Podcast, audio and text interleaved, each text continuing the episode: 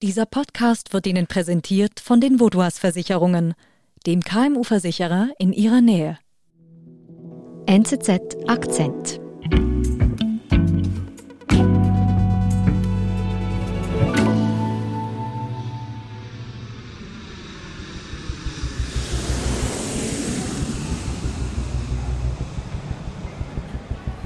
Ja, wir stehen am frühen Morgen am Brüsseler Flughafen. Es ist wenig los, es sind wenig Passagiere unterwegs und ähm, die Flüge, die ankommen, die kommen vorwiegend aus Westafrika und Zentralafrika an. Da sind ganz viele Passagiere mit dabei, die eben vom Heimaturlaub wieder zurückkommen nach Brüssel in die Hauptstadt. Die haben viele Mitbringsel mit dabei für die Familien, für sich selbst, aber die haben auch Kühlboxen dabei und in denen befindet sich dann unter Umständen auch Fleisch. Das ist einerseits Rindfleisch, Nutztierfleisch und andererseits, da wird es ein bisschen brisanter, befindet sich da Fleisch drin, das illegal nach Europa eingeführt wird. Das ist Fleisch von Affen, von Antilopen, von Schuppentieren, Bushmeat und das hat halt so ein bisschen Gefahrenpotenzial mit dem Gepäck. Bushmeat kann verseucht sein. Trotzdem gerät die Ware, die als Delikatesse gilt, immer wieder illegal von Afrika nach Europa, zum Beispiel nach Brüssel, wo sich eine Gruppe Wissenschaftler um das Problem kümmert. Wissenschaftsjournalist Martin Angler erzählt. Dieses Bushmeat, also das Buschfleisch, ist jetzt also am Flughafen in Europa angekommen. Was geschieht denn jetzt mit diesem Fleisch? Das Fleisch landet in manchen Fällen einfach auf den Esstischen der Familien, die es mitbringen. Aber wesentlich größer ist der Markt des Verkaufs. Das heißt, das landet illegalerweise in Geschäften, in Lebensmittelgeschäften aus dem Kulturkreis der Menschen, die eben aus West- äh, Zentralafrika kommen und wird dort dann unter der Hand verkauft. Also wenn jetzt dieses Fleisch illegal in diesen Läden ist, nehme ich nicht an, dass da dieses Antilopenfleisch hier einfach so in, in der Theke rumliegt, oder? Ganz genau. Das darf dort nicht liegen. Das wäre ja doppelt illegal, weil es eigentlich schon gar nicht erst dort landen dürfte und erst recht darf es nicht verkauft werden. Die Leute, die das dann dort in den Läden, in den Hinterzimmern, in gefrorenen Stücken kaufen und mit nach Hause nehmen, die wissen das in der Regel. Mhm. Das heißt, es sind Familien, die einfach ähm, ihre Herkunft in den entsprechenden Ländern haben. Das sind äh, Menschen, die ein Stück Heimat haben wollen, sozusagen. Das ist also ähm, Teil der kulturellen Identität auch. Hm. Als weißer Europäer kriegst du das gar nicht erst. Das heißt, es ist gar nicht so einfach dran ranzukommen. Und da haben sich eben ein paar Forscher zusammengetan und gesagt, wir wollen das Phänomen untersuchen. Hm. Es ist eine ganz interessante Truppe. Das sind äh, Biologen, Zoologen und DNA-Spezialisten. Die kommen eben einerseits aus dem Königlich Belgischen Institut für Naturwissenschaften in Brüssel. Und dazu kommen eben noch die Kollegen, die sie über die jahrelangen Kontakte, die sie haben, aus dem Kongo kennen. Und die haben ein Undercover-Team in Brüssel im Winter 2017 auf die Jagd geschickt nach dem illegalen Bushmeat. Und zwar von Geschäft zu Geschäft sind die getingelt und haben versucht, jeweils das Bushmeat einfach zu kaufen und zu verstehen, wo kriege ich das, wie häufig ist das Problem und äh, wie viel kostet es auch.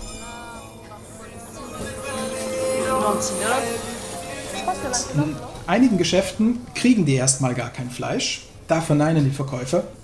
Und in anderen Geschäften, in neuen Geschäften, kriegen sie eines, aber erst nachdem sie zum Teil auch tagelang erst ein Vertrauensverhältnis aufgebaut haben mit den Verkäufern und äh, die auch davon überzeugen können, dass das wirklich so ein Stück Heimat ist, das sie da auch gerne haben möchten. Und dann kriegen sie es auch verkauft. Und ähm, in manchen Fällen müssen sie das auch, wenn sie ein spezielles Stück Fleisch haben wollen, also eine spezielle Antilope oder ein Stück Büffel, dann können sie das auch vorbestellen, kriegen dann zum Teil Handynummern, die sie nicht wirklich zuordnen können und müssen dann irgendwie obskurerweise mit Zwischenhändlern da noch aushandeln, wann das Fleisch ankommt, wie viel es kosten wird und wo sie es dann abholen können in der Stadt. Wir sind gleich zurück. Immer mehr Unternehmen werden Opfer von Virusattacken oder Hackerangriffen. Damit solche Zwischenfälle ihr Unternehmen nicht lahmlegen, sind Sie und Ihre Kunden mit der Cyber- und Datenschutzdeckung der Vaudois gegen diese unsichtbaren Risiken geschützt. Zusätzlich zur Deckung erhalten Sie bei einer Cyberattacke kostenlos und rund um die Uhr Unterstützung von der Vaudois.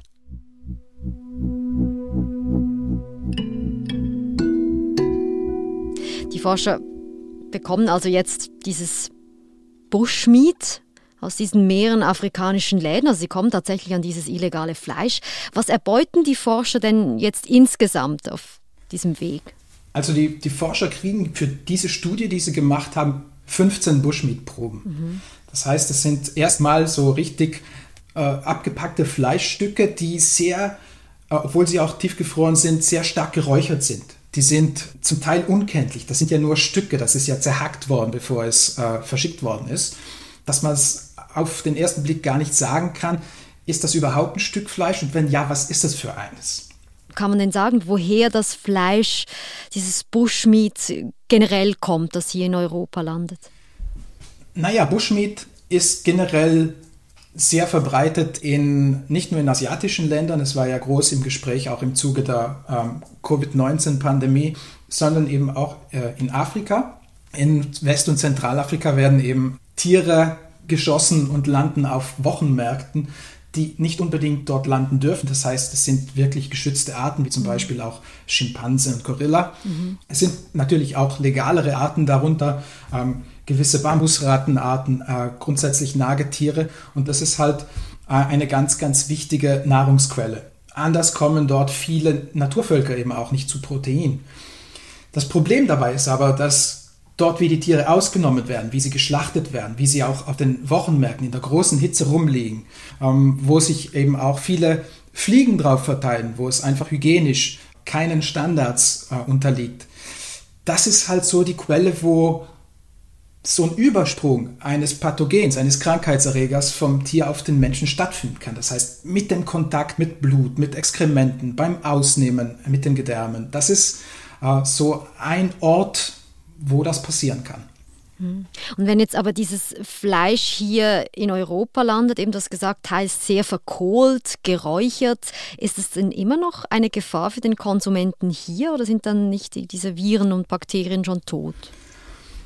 Also die Gefahr ist etwas geringer als am Ursprungsort. Mit dem Verarbeiten reduziert sich das Risiko. Viele Krankheitserreger überleben das nicht. Dennoch bleibt ein gewisses Restrisiko. Und dazu gibt es ja auch Studien, die äh, das wirklich umspannend über die Flughäfen London, Paris, Frankfurt und auch in der Schweiz überprüft haben, dass da eben noch an Buschfleisch und auch an Nutztierfleisch, das äh, importiert wird, durchaus noch Krankheitserreger wie Listerien und Kolibakterien und in äh, manchen Fällen auch Salmonellen hängen bleiben. Hm. Was geschieht denn jetzt mit dem Buschfleisch, welches die Forscher da undercover in den afrikanischen Läden gekauft haben? Was machen die mit dem? Das Fleisch äh, landet eben bei den Forschern im Labor in Brüssel, im, also im Institut für Naturwissenschaften. Und äh, landet dort ja, meistens auf dem Schreibtisch äh, einer Biologin und DNA-Spezialistin, Sophie Rombert. Und sie hat sich genau darauf spezialisiert. Das heißt, sie und ihr Team bekommen Proben zugeschickt mit der Bitte, bestimmt uns doch diese Tierart, um die es sich handelt. Die kann zuerst die Tierarten gar nicht so recht auseinanderhalten, eben weil sie so stark verarbeitet sind. Die haben deshalb eine Methode angewandt, um das Tier praktisch per genetischem Fingerabdruck zu erkennen und so genau bestimmen zu können, um was für eine Tierart handelt es sich. Mhm. Und was hat die Forscherin da herausgefunden? Das hat mich nochmal speziell im Detail interessiert. Und deshalb habe ich einfach den Telefonhörer genommen und sie angerufen. Hello, Sophie speaking. Hello, Sophie, this is Martin. Hi. Yes, hi. It's good to hear you. Thanks very much. Und da liegt jetzt also dieses Bushmeat von den Forschern auf, auf ihrem Tisch. Was ergeben denn ihre DNA-Analysen, diese Tests? Ja, erstmal die Bestätigung. Es, es handelte sich tatsächlich um geschützte Tierarten, mhm. aber auch um nicht geschützte Tierarten, die aus dem afrikanischen Busch stammen. Das heißt, es war tatsächlich Bushmeat, das da über den Tresen ging. Und zwar waren da Meerkatzenarten drunter, Antilopenarten, Büffelarten. Aber, und das ist der zweite Punkt, es war nicht unbedingt immer das, äh, was sie bestellt hatten. Seven or eight were something else than what they told us it was. Like you, you don't know what you're buying. In manchen Fällen war das so offensichtlich, weil sie ähm, ein Stück Antilope gekauft hatte, aber stattdessen im Paket schon direkt eine kleine Affenhand war. We could see easily see it was a monkey hand. So it's like mm, you cannot go back to complain. Eh? It's an illegal business. Das heißt, da geht es dann auch wirklich darum, dass die Kunden zu dem illegalen Transfer auch noch übers Ohr gehauen werden, weil einfach gewisse Wildfleischarten, gewisse Bushmeat-Arten einfach nochmal billiger sind als andere und sich so einfach der Gewinn des Verkäufers erhöht. Thanks a lot. My pleasure. Bye bye. Bye bye. Hm, was kostet es denn? 40, 50 Franken so das Kilo. Mhm. Das ist schon ein relativ hoher Preis, aber die werden ja nicht gewogen. Das wird ja nicht präzise gewogen, sondern die werden einfach so aus dem Hinterzimmer geholt. Das heißt, das Gewicht, das man bezahlt hat, nicht unbedingt kriegt. Meistens war es weniger, und zwar so viel weniger, dass letzten Endes so dass der Kilopreis auf gut 70 Franken kommt. Was machen die Forscher denn jetzt mit diesem Buschfleisch, das sie da als solches ähm, identifiziert haben nach diesen Tests? Ja, sie essen es natürlich. Hoffentlich nicht. äh, wer weiß, vielleicht ist es gut. Nein, also die Forscher sammeln die Daten, denn es gibt tatsächlich kaum Daten zu dem Phänomen. Es ist so, und Sophie Hombe hat mir das auch so am Telefon erzählt, dass es zwar jedem bewusst ist, der sich da irgendwie in dem Kreis bewegt, weil es ist ja auch in Brüssel relativ äh, klar, dass es, äh, es gibt ein, ein Viertel Matanger, in dem sich auch gerade der Fleischhandel, der Bushmeathandel größtenteils bewegt. Den Leuten ist es klar, man weiß es eigentlich auf der Straße, aber offiziell passiert einfach ganz, ganz wenig dafür. Und warum, warum ist denn das so? Es ist tatsächlich interessant zu sehen, dass es ähm, natürlich sehr rigide Kontrollen gibt, sehr strenge Kontrollen an Flughäfen, wenn es um, um Drogenhandel geht, wenn es um Waffenhandel geht. Aber bei der Einfuhr illegalen Fleisches ist es, da fällt das Ganze so ziemlich flach. Also es gibt, es gibt natürlich Kontrollen, es gibt stichprobenartige Überprüfungen an den Flughäfen, aber es wirkt halt so, und äh, zum Teil habe ich das auch von mehreren Forschern gehört, dass Drogen- und Waffenhandel natürlich irgendwo aufgrund der hohen Bußen, die dabei ausgestellt werden, ähm, des hohen Strafvolumens natürlich insofern mehr Aufmerksamkeit bekommt. Und bei, bei Bushmeat oder bei Fleischimporten ganz generell, da wird es halt, wird das Fleisch einfach erstmal vernichtet. Das heißt, da fehlt dann wirklich einfach eine DNA-Analyse. Zwar ist es so, dass äh, gerade die, die geschützten Arten, da gäbe es sehr wohl Bußen, nur da beißt sich der Hund in den Schwanz sozusagen. Wenn man nicht weiß, um welches Tier es sich handelt, wird man auch schwer sagen können, das ist eine geschützte Tierart. Und es wirkt halt so, als ob man einfach die Augen zumacht davor, was ist denn da jetzt angekommen? Und wenn man keine Daten dazu hat, wird es halt schwierig, das Problem auch einzuschätzen. Hm. Politik ist da, die wäre da gefragt. Auf europäischer Ebene habe ich da recht karge Antworten bekommen bei meinen Recherchen. Das heißt, ähm, auch von der European Food Security Agency und von verwandten Gruppen auch in der EU-Kommission. Da kamen sehr, sehr karge Antworten. Da hieß es in der Regel entweder nicht zuständig, das müssen die Mitgliedstaaten machen, oder aber ähm, wir wollen uns dazu nicht weiter äußern. Das heißt, da bestünde Handlungsbedarf. Hm. Jetzt sind immerhin diese Forscher da, die etwas entdeckt haben, die etwas dazu beitragen, dass ein wenig Daten gesammelt wird. Was geschieht denn jetzt aber mit diesen Verkäufern, die Sie ja da auch eigentlich aufgedeckt haben, die da jetzt illegal handeln in Brüssel, in diesen afrikanischen Läden? Man muss wissen dazu, dass äh, Hombeer und auch äh, viele ihrer Kollegen sich seit vielen Jahren auch in, gerade in Zentralafrika stark engagieren. Die haben viele Jahre im Kongo verbracht, in Nigeria verbracht. Ähm, die wissen um die Kultur dort. Und die sagen auch, dass es äh, mit Strafen allein, das wäre in der Regel nicht sinnvoll. Das heißt, sie hat die Leute jetzt nicht angeschwärzt, sondern sie versucht vielmehr über Sensibilisierungskampagnen das Ganze zu machen, darauf hinzuweisen, dass es gefährlich ist, ähm, dass die Gesellschaft dadurch gefährdet wird.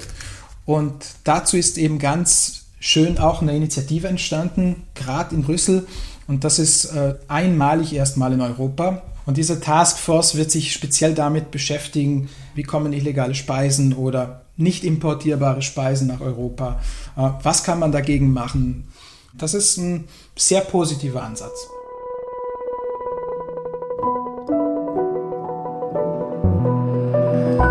Martin, hast du schon einmal Buschfleisch gegessen? Vielleicht nicht illegal, sondern in den Ländern selbst? Tatsächlich nicht. Ich muss ganz ehrlich sagen, ich wäre da ziemlich trotz allem, äh, trotz aller Bedenken und mit den nötigen Vorkehrungen wäre ich da auf jeden Fall ziemlich neugierig drauf. Vielleicht weißt du es einfach nicht, dass du es gegessen hast. Das wäre natürlich auch eine Möglichkeit. In diesem Sinne, guten Appetit und äh, liebe Grüße. Dankeschön. Liebe Grüße zurück. Das war unser Akzent. Ich bin Nadine Landert. Bis bald.